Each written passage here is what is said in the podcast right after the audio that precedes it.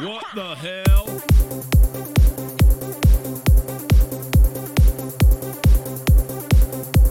Desde la Ciudad de México. Este es el show de los viernes.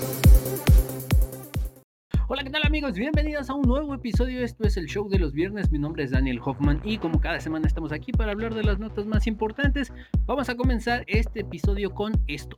Entonces, si el Wall Street Journal, si, imagínense si este, logran que Para comenzar, una nota, bueno, no nota, es nota parte recomendación. Eh, esta semana, el, la semana pasada, bueno, el domingo pasado, eh, se estrenó, domingo sábado, 4 de marzo, se estrenó un especial de Netflix muy interesante, tanto por el concepto como por quién y el tema que se iba a tratar en este especial. ¿De qué fue? Es el especial de Chris Rock. Un especial muy, muy cabrón. La neta, muy chido. Nada más que por momentos yo como que lo sentí un poco forzado. No sé, al- yo casi no sigo mucho eh, los especiales o los stand-ups de Chris Rock. Pero como que de repente eh, forzaba mucho, no sé si por la ansiedad de todo el concepto que era este nuevo especial. Fue un especial que salió en vivo en la plataforma de Netflix, entonces sí era un peso importante porque los especiales de comedia muchas veces, bueno, son muy largos y muchas veces los mismos comediantes se reservan ciertos, ciertos chistes o ciertas partes de sus, de sus presentaciones para dejárselas directamente al público que asiste y que paga por ir a verlos. Entonces, eh, en esta ocasión no se tapó nada. lo pueden ver actualmente en Netflix. eh, se llama ah, Indignación Selectiva. Este. Un muy buen especial de comedia, la neta. Un stand-up muy fregón. eh, empieza hay, ciertos puntos claves eh, en los que habla sobre esta situación.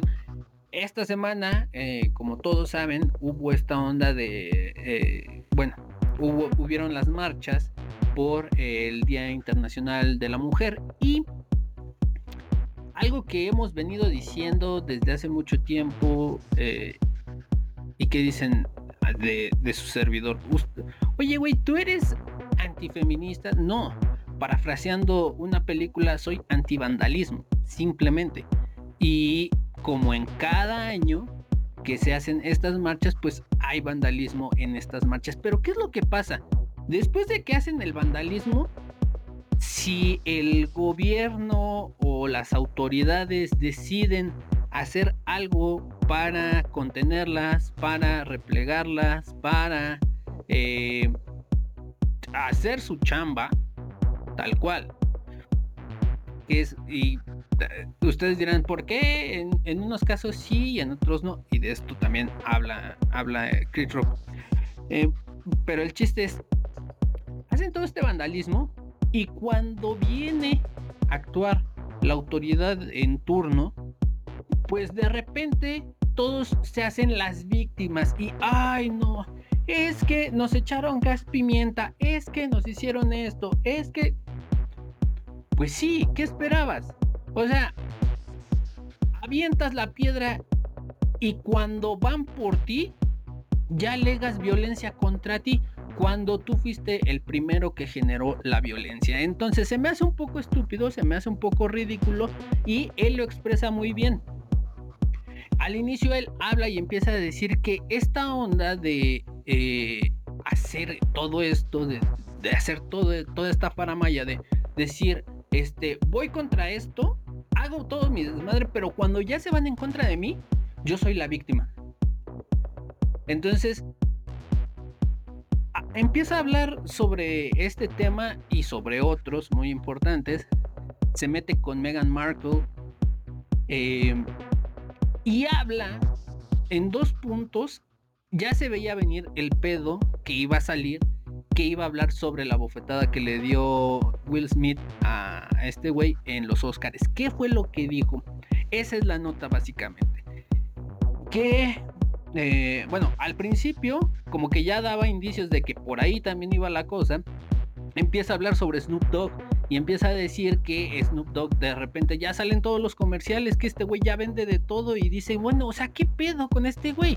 O sea, vende de todo, ya está, vende hipotecas de bancos y dice, o sea, ¿qué pedo con este güey?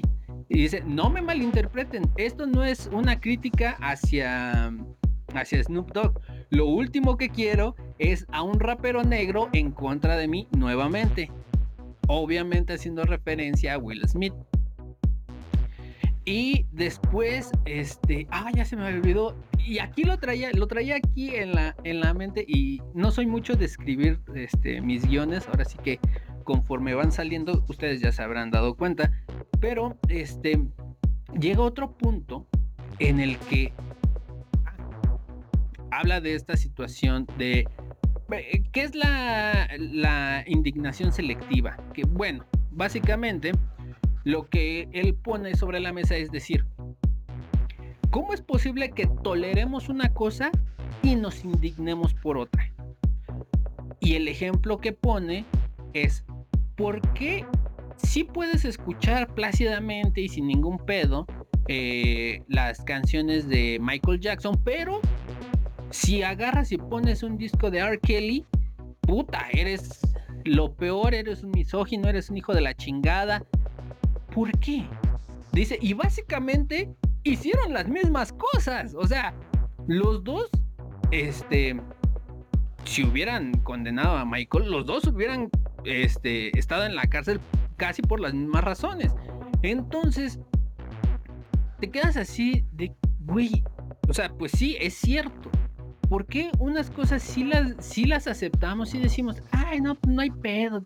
Pero cuando lo hace otra persona, eso mismo, entonces ahí sí, no, que lo castiguen, que lo manden a la chingada, que prácticamente que lo crucifiquen.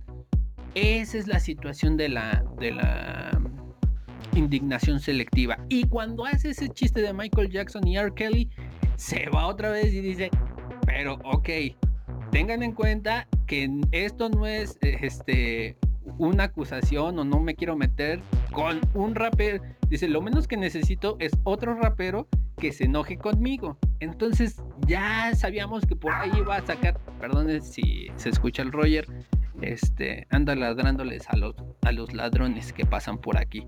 Este. Pobrecito. Eh, y ya para el final, habla ya sobre el, pedo que hubo con, con Will Smith. Da su versión, da lo, eh, habla y se va directamente, ¿no? Y también de eso trata todo su especial, de no victimizarse, de hacerse responsable de las propias acciones que uno eh, dice, hace, piensa y todo este pedo. Entonces dice, yo lo más fácil que hubiera podido hacer es hacerme la víctima. Y agarrar y decir, ah, sí, ese güey me, me dio en la madre, me pegó y que, que lo crucifiquen, hacer todo este desmadre más grande. Pero no lo hice. No lo hice por esa simple y sencilla razón de lo que les estoy hablando ahorita. Para mí lo más fácil hubiera sido eso. Dice, pero yo estoy, yo estoy casi seguro de que a mí me resultó mejor quedarme callado, no decir nada y hacer este especial y hablar de esto hasta ahorita, que verme involucrado en toda esa controversia de decir, ay, sí, yo soy la víctima. Cuando, güey, sí, me dice, me dolió, dice, yo era fanático de este güey, dice, yo lo vi este, en un concierto a verle, no me acuerdo qué grupo, dice, yo fui a verlo, o sea, yo tenía una relación muy chida con ese güey. Dice, y me, y me sacó de onda el hecho de que llegara a me abofeteara, porque, güey, yo no te hice daño, dice, yo no te hice daño. O sea, dice, yo estoy más seguro que quien, que tu esposa te hizo más daño entrevistándote y diciéndote, me cogí a tal güey, ¿cómo te sientes al respecto? que yo burlándome o haciendo este un chiste sobre tu esposa, güey. Dice, a tu esposa no la bajaban de puta, no la bajaban. Todos en la industria decían que era una hija de la chingada, que era una perra, que era una maldita. Yo nunca dije nada, güey. Y por decir eso, agarras, llegas, madres. Dice, sí me dolió. y me, dice, más que el dolor físico, fue un dolor emocional. El hecho de que así de repente se hubiera roto esa relación y cierra diciendo algo, algo muy cabrón, muy, muy chingón, que a lo mejor visto desde su punto de vista, eh, pues es, es norm, eh, eh, causa impacto, pero fíjense, eso también a mí me lo decía mi mamá. dice, dice, ¿saben por qué yo no, digamos, me subí al ring? ¿Saben por qué yo no le respondí? ¿Saben por qué yo no hice tal alboroto al momento en los Óscares? Sé porque mis papás sí me criaron, porque mis papás sí me educaron y mis papás me dijeron, no te pelees enfrente de los blancos. Y así es. No te no des pie y no te pelees enfrente de la gente cuando tú e, cuando en realidad tú eres la víctima. Tú no te pelees, güey tú no, tú no vayas y respondas. Deja que el otro güey se crucifique solo y ese güey lo van a hacer pagar. Pero no te pelees enfrente de la gente. Y esta situación, pues, eh, eh, creo que fue la bomba detonante, pero hubieron otra, otras partes del especial que dices, güey, no mames, qué cagado. Pero también eh, hablas esta, este pedo de la, de la victimización, de cómo nos hacemos pendejos nosotros mismos de repente y no aceptamos nuestras, nuestras deficiencias, nuestra realidad que nos está llevando a la chingada y todo esto. Lo pone con el caso de Meghan Markle cuando va a hacer una entrevista con Oprah, empieza a decir que, ay, es que yo no tenía idea de cuánto racismo podía haber dentro de la familia real. Y dice, güey, no mames. ¿Cómo crees? Dice, ellos prácticamente iniciaron este negocio. Dice, estos güeyes son los, son los pioneros de la colonización, son los pioneros del racismo. Dice, ellos, ellos le, le invierten al racismo como si estuvieran en Shark Tank. Dice, güey, no mames, ellos son el modelo de lo que representaría una familia racista. Y pone la contraparte, que quién sería una familia que acepta la diversidad, que acepta eh, el intercambio de ideas, dice las Kardashian. Dice, güey, no mames, si yo supiera que mi papá se hizo la operación y que se transformó en mujer, dice, tal vez lo aceptaría. Dice, pero denme unos dos, tres episodios o una temporada, dice, no como estos güeyes que de repente a la primera, wow, wow, pues sí, no, qué chido. Y habla de, de las Kardashian en específico diciendo, es que si se dan cuenta, esa familia acepta de todo. Que eres un mendigo bipolar, este, depresivo, alcohólico, vente para acá, vente con una de mis hijas. Que eres un pinche rapero drogadicto negro que te vale verga la vida, vente para acá también, aquí te acogemos, esta es tu casa, muchacho. O sea, cagadísimo de principio a fin, si pueden verlo, está en Netflix. Y luego también hay... Em, el año pasado sacó un especial que se llama Tambourine o algo así, algo así, Tambourine Man o no esa es la canción de Bob Dylan, creo.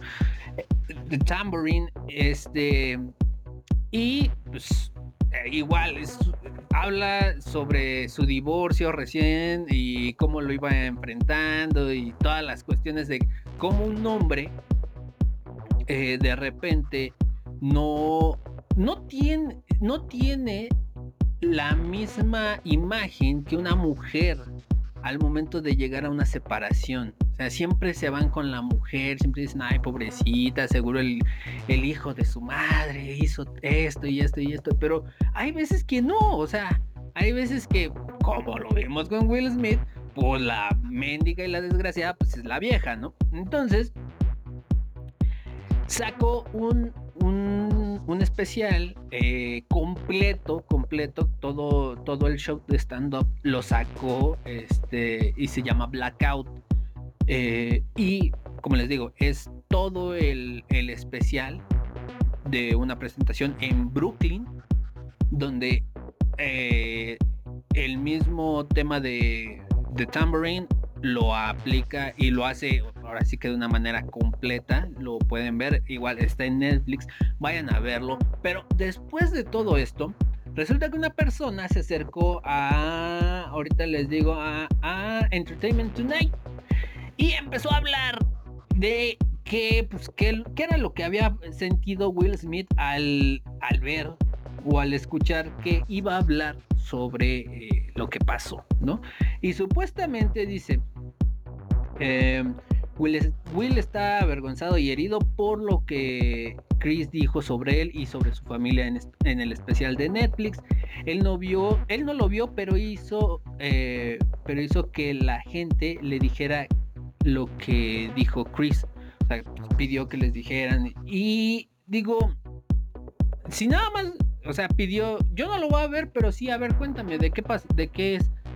Pues van a decirle y le van a meter un chingo de ideas, pero todo tiene una intención, o sea, habla, habla sobre el aborto, habla sobre la crianza de los hijos, o sea, es muy completo y al mismo tiempo habla sobre él, pero es una fracción. Y seguramente la gente que eh, le pidió que le comentaran, que le dijeran de qué trató el especial, pues se fueron con eso y lo magnificaron, lo hicieron más, a lo mejor más grotesco de, que, de lo que es. Y no es así. Creo que ahí está mal. Eh, dice, su mujer estaba con el amigo de su hijo todo el tiempo y la llamó zorra. Sí, hay una parte en la que dice, güey, es lo que les digo. Hay una parte en la que dice, güey, no mames, a tu vieja no la bajaban de puta, la, era una desgraciada. Cuando salió la entrevista, no la bajaban de. Ay, perdón, ay, no la bajaban de una culera y todo este pedo. Entonces, no dijo nada que ya no hayamos visto. Entonces, eh, esta postura de decir, ah, volvemos a lo mismo, se hace la víctima el güey. Will Smith se hace la víctima y eso no está chido. O sea, acepta que la cagaste, acepta que eh, no debiste de haberte metido en ese pedo y aceptar las consecuencias. Se acabó. Pero si pueden, vayan a verlo. Vayan, este, está en Netflix. No sé hasta cuándo vaya a estar, pero córrenle a verlo. Es eh, la indignación selectiva de Chris Rock, el especial de comedia. En ahorita les digo. Eh, Ana Rosa Mavares, de 31 años, falleció en un centro comercial. Ustedes dirán, pues, sí, es muy cagado morir en un centro comercial. Pero, eh, desafortunadamente, esta mujer de 31 años murió porque se sometió a una, a una cirugía en un supermercado. O sea, eh, es como si van a Perisur a que les hagan una liposucción. ¿Crees honestamente que es un buen lugar para irte a hacer ese procedimiento? No mames. Pues esta mujer eh, murió el 26 de febrero y desafortunadamente dejó a dos, eh, a dos menores que eran sus hijos. Eh, pues muchas personas ahorita están tratando de buscar y acusando al, al cirujano, que no lo encuentran desafortunadamente. Pero pongámoslo de esta manera eh, yo he escuchado a muchas personas, ay, si me voy a ir a hacer un tatuaje, porque de repente los hay, al tianguis. No mames, es lo mismo. ¿Cómo es posible que agarres y digas, ay, sí, me voy a ir a hacer este procedimiento que sabes que es difícil, que sabes que es... Ay, se me apagó mi luz. Que sabes que es complicado, que sabes que debe de tener cierto nivel de higiene y de salud, ¿Cómo lo vas a hacer en cualquier lado, güey? No mames. Ponte a pensar tantito, que se te quede aquí. Para que no pasen este tipo de situaciones. Ay, ¿por qué falla la luz? En fin. Eh, desafortunadamente, como les digo, tenía 31 años y dejó a dos, eh, a dos hijos, desafortunadamente. Pero esto es para que se pongan las pilas. O sea, yo sé que sí, se quiere aumentar la nalga, se quiere aumentar las chichis, pero no más. Háganlo en un lugar. Y es, y hoy en día, bueno, hace unos 10, 15 años era muy peligroso, incluso con los mejores.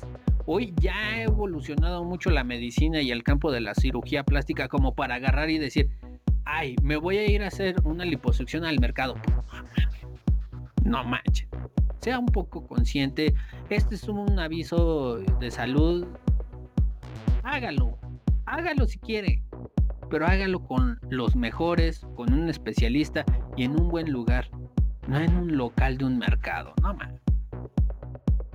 Regresan. Regresan en una botella. Así es. Maradona salió, o bueno, ya salió un nuevo tequila en Guanajuato que se llama Maradona. Es una botellita muy coqueta, muy bonita. Trae la imagen del Diego. Este. Pero, híjole. Habrá que probarlo. Hasta ahorita. Eh, busqué cuánto costaba, pero no dice. Pero ya. No sé. ahora, no sé si. Eh, aquí dice, mire, dice, una licencia no se da de la noche a la mañana, es mucha inversión y suerte. Aquí nos ayudó la mano de Dios. Yo conocí a Diego Armando Maradona en la final, en una final con San Luis. Eh, me aventé 12 horas buscándolo y ahí conocí al sobrino de Diego. Y le pedí que me echara la mano para este para que me llevara un sombrero. Habla sobre cómo se da, porque era lo que les iba a decir. O sea, agarrar la imagen de ese güey, pues no está tan fácil. Y creo que ya en la en la en el estadio Maradona que está en Nápoles ya quitaron creo la estatua. Entonces, o sea, si es un pedo pues, digamos legal el hecho de utilizar la imagen del Diego, entonces, pero de alguna manera lo consiguieron y ahí está el tequila, ahí lo están viendo tequila, les digo, la botella está medio coqueta. Pues no le pudieron hacer gran cosa. Habrá que probarlo, habrá que saber eh, qué tal está. Pero este es el tequila que seguramente este Ángel Aguilar este, estaría probando. Se los dejo a su consideración. Eh, el Día Internacional de la Mujer y para poner las cosas en claro, Resulta que eh, igual esta semana se dio a conocer que una mujer abusó de un niño y quedó embarazada y después de todo esto quedó en libertad. Resulta que, pues sí, esta mujer abusó de un niño en Estados Unidos, en Colorado. Andrea Serrano de 31 años abusó de él y el menor tenía 13 años. Eh, uno diría, bueno, cometió el crimen, la llevaron a la cárcel y obviamente le dieron una sentencia, ¿no? Pues no.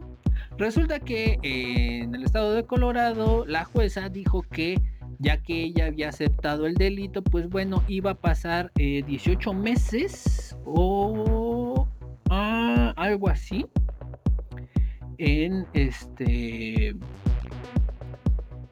eh, iba a cumplir su condena, pero en libertad. O sea, no va a pisar la cárcel, no va a estar ahí, pero sí va a tener que eh, darse de alta al registro de agresores sexuales que existe en Estados Unidos y que apenas en, México se está implementando.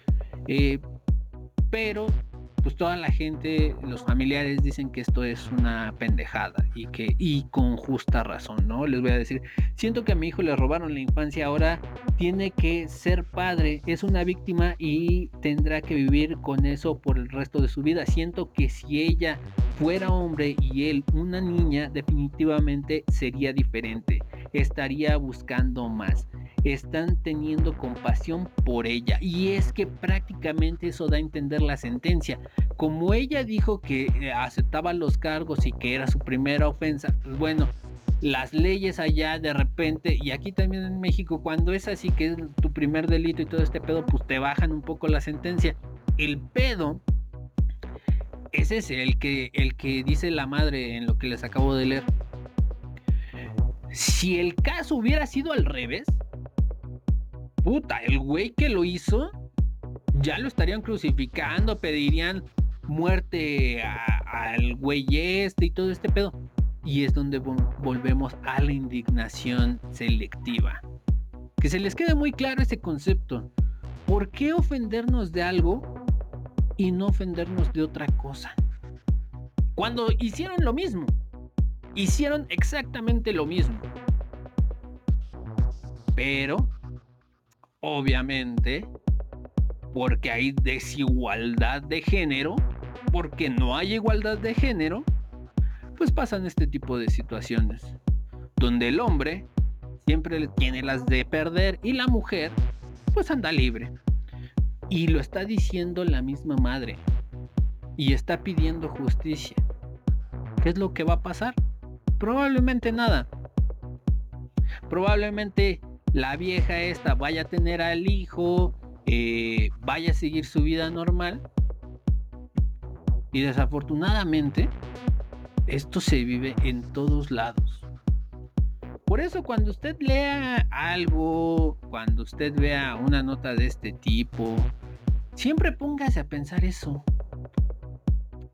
¿Por qué salen libres? ¿Por qué no se les condena? Buscamos de repente en este tipo de situaciones, buscamos ¿qué?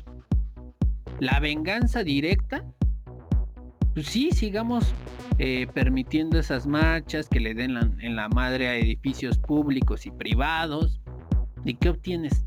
Nada. O exijamos a todos nuestros malditos gobernantes que endurezcan las leyes, que endurezcan las condenas, y que este tipo de situaciones no pasen. Y no solo para las mujeres, para todos. Esa es la situación. Dicen, ay no, es que hay demasiada violencia contra la mujer. Hay demasiada violencia. Punto. El problema es que se le da más visibilidad a la de la mujer. Pero la violencia que reciben los hombres también está y también pega y también duele. Desaparecen mujeres, sí. Desaparecen hombres, también. Desaparecen niñas, sí. Desaparecen niños, también. Entonces, no nos vayamos con ese falso discurso que por ir y decir necesitamos más apoyo hacia las mujeres vamos a generar un estado de igualdad. No. Porque lo que va a pasar después es que ese supuesto estado de igualdad se va a ver rebasado.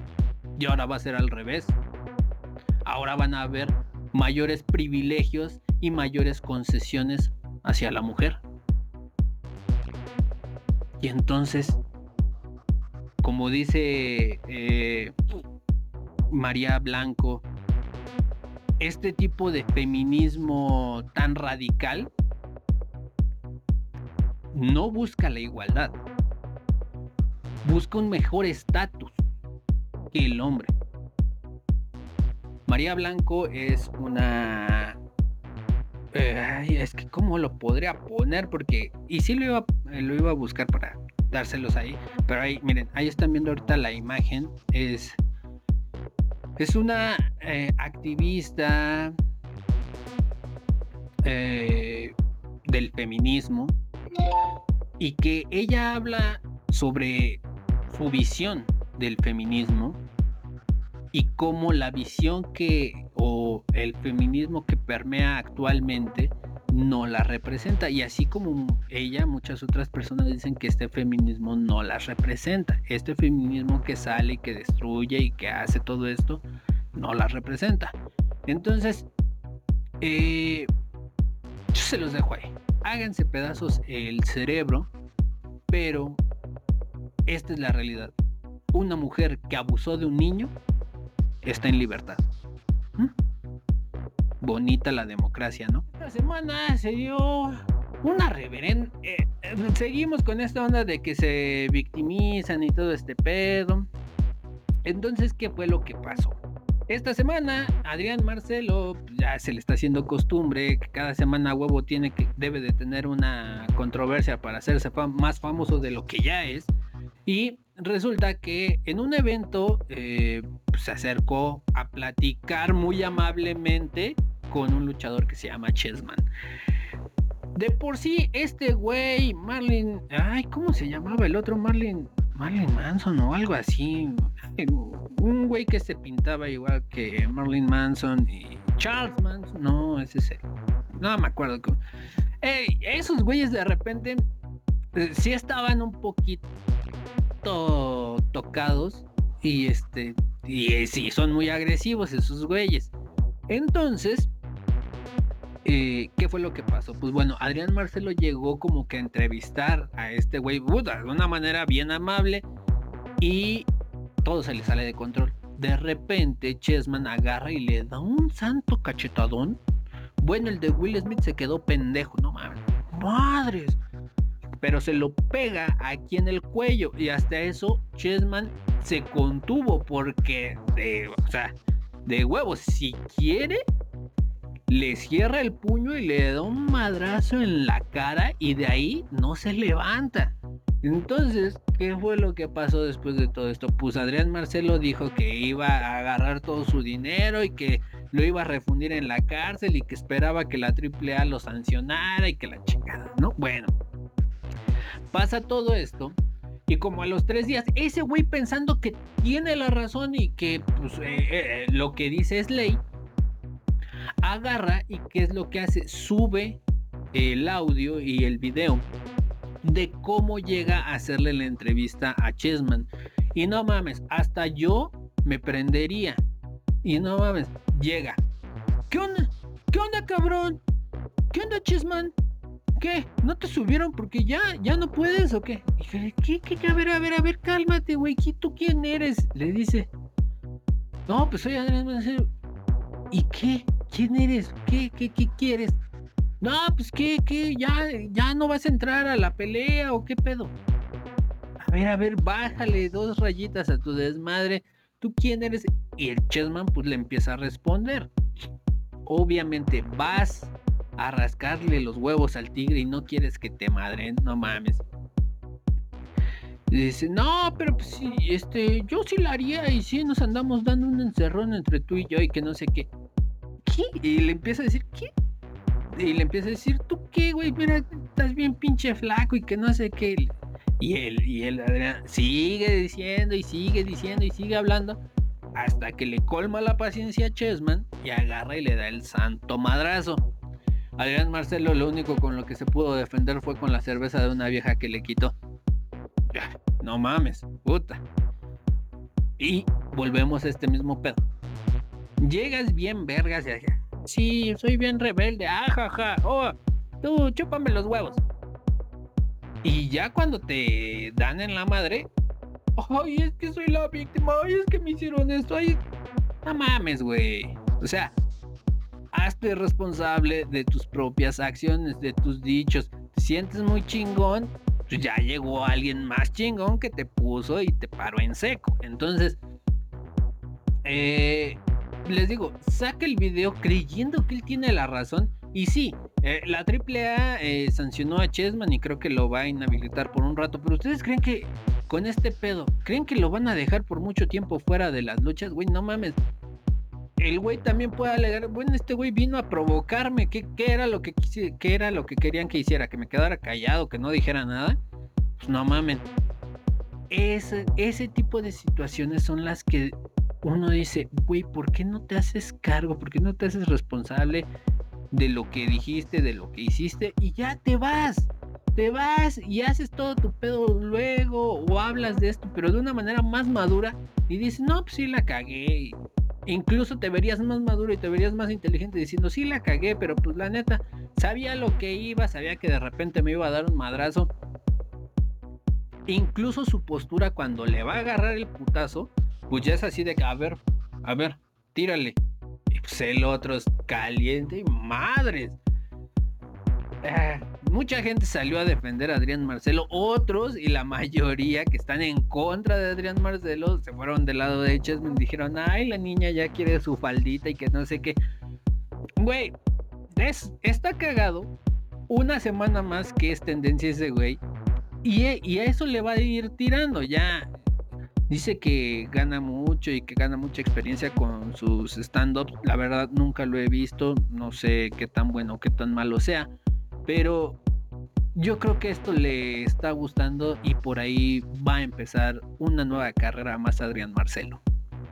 Otra vez, esta semana estuvimos en el ranking mundial y creo que, bueno, las dos son buenas, pero de una tengo dudas. La primera, eh, México está en el top 5 del turismo psicodélico. Así es como dice la canción de Molotov. La banda Pacheca está bien contenta eh, los, eh, los lugares donde mayor, donde se realiza eh, con mayor este, constancia, o no sé cómo decirlo, son los estados de Oaxaca, San Luis Potosí, Veracruz, Chiapas, Morelos, Yucatán y Quintana Roo. estas, estos estados fueron agregados a esta lista y pues bueno, se habla de por qué, ¿no? Eh, pues, todos estos eh, de repente temazcales o retiros que de repente te ofrecen eh, todo tipo de sustancias psicoactivas y todo este pedo dicen que México se está abriendo un buen un buen tramo para entrarle a la pelea de las mejores ciudades donde poder eh, pues, pasarse un buen viajezote. Eh, qué chido. Eh, John ya tiene mucho que no pruebo la marihuana, pero este es que de repente me mal viajaba, como que no era lo mío. Eh, pero siempre he tenido la, curiosidad, siempre me, ha parecido fascinante checar eso. Este, entramos al top 5. Dicen que lo que falta es básicamente darle mayor visibilidad a, estos lugares y generar mejores condiciones para que eh, las personas que se dedican a hacer esto eh, puedan tener los recursos para poder hacerlo. Porque dicen que en, muchos, en muchas ocasiones eh, aún sigue siendo mal visto y que en muchas ocasiones para conseguir los recursos, para conseguir las sustancias, a pesar de que medio se legaliza y entre que sí y entre que no, pues todavía es un poco difícil conseguirlas. Entonces, de manera legal, obviamente, ¿no? Pues ya sabes que de manera ilegal nada más te basta con salir a la calle y ya pero que falta generar este tipo de eh, generarle mejores este, oportunidades a este nuevo tipo de turismo y que México sería un punto muy importante y que podría llegar hasta incluso a los mejores tres. Entonces pues qué bien por toda esa gente que se diga es una parte de la economía nos guste o no pero ojalá se pueda abrir un poco más y obviamente con todos los candados de seguridad que necesite. Yo siempre lo he dicho que se legalicen todas las, todas las drogas, pero que cada quien pague las consecuencias de meterse lo que uno se está metiendo. O se acabó. Así de sencillo, así de fácil. No es, no es tan complicada la situación, ¿verdad? Pero eh, desafortunadamente eh, todavía eh, es muy complejo el tema no lo vamos a solucionar aquí, pero esa es mi opinión. Que se legalicen todas las, todas las drogas, pero que cada quien se haga cargo de los pedos que le traiga por meterse lo que se está metiendo. ¿Usted qué opina? El otro ranking, y es el que les digo que tengo duda, es supuestamente que ciertos hospitales de IMSS entraron en 2022 a este top de los mejores hospitales del mundo y hospitales del IMSS. Tal vez sí puedan ser, pero les voy a decir esto. Pueden ser porque son, lo que agarran son literalmente los hospitales. Las clínicas o las unidades médicas familiares o no sé cómo se les llame, a la que prácticamente todos vamos y que es, un martirio, esas no las cuentan, esas las toman como clínicas. Los hospitales, por ejemplo, eh, Hospital Médica Sur, Hospital Médico ABC, el del IMSS Nacional Siglo XXI, eh, el IMSS Centro Nacional de la Raza, eh, eh, y otros hospitales. La lista es muy larga, eh, la neta. Son varios, varios hospitales. Pero tienen un puntaje por ahí del 70 para arriba. Entonces quiere decir que pues, están un poquito arriba de la media. Y este son de buena calidad, ¿no? Entonces, yo ahí tengo mis dudas. Yo la verdad nunca he estado en un hospital eh, del IMSS. O no. Bueno, creo que sí una vez. Pero cuenta como clínica, entonces no, no, no, no es hospital, no. Eh, pero eh, más allá de eso, quién sabe. Pero lo que sí queda claro es que las clínicas aquí nunca hubieran entrado porque son un desmadre, son un asco. Y usted cree que en serio sería alguno de esos que les dije como para estar entre los mejores del mundo? ¿Usted opina? El gobierno es de los gobiernos más estúpidos que pudiéramos haber visto en nuestra vida. Tal vez existan unos peores, no lo sé. Pero resulta que ah, ah, hubo todo un dilema entre que sí, que no, que si era bueno, que si era malo. Cuando empezaron a quitar ciertas, eh, ciertas estatuas y ciertos monumentos, uno de los que se vio afectado fue la palma de reforma. Esa palma icónica la retiraron y dijeron que iban a poner otra cosa. Iban a poner un arbolito mejor, pusieron un agüehuete. Al principio, todo bonito, apenas iba creciendo, después empezó como que a marchitar y el gobierno dijo que no, espérense, es que está agarrando piso y agárrense, se va a estabilizar y no mamen, van a ver. Pues ahora resulta que esta semana dijeron que lo van a quitar, de hecho ya lo removieron y se lo van a llevar a un vivero para que se rehabilite. Siempre sí, lo que les estuvimos diciendo, pero ustedes están mami. Se les dice, pero ustedes están aferrados a huevo, huevo. El mendigo agüete se estaba pudriendo, entonces lo van a llevar a un, eh, a un invernadero para que se rehabilite. En su lugar va a entrar otro, el vivero de Nezahualcóyotl, ahí es donde lo van a llevar y le van a poner otro más chiquito para ver si este sí agarra. Pero ¿para qué chingar lo que ya estaba bonito desde un principio? ¿Para qué? Nomás se pudiera decir que, ay, no, sí, iba a ser un, imagínense, ¿no? Este, ay, sí, este, creció bien bonito, ay, sí, el agüehuete.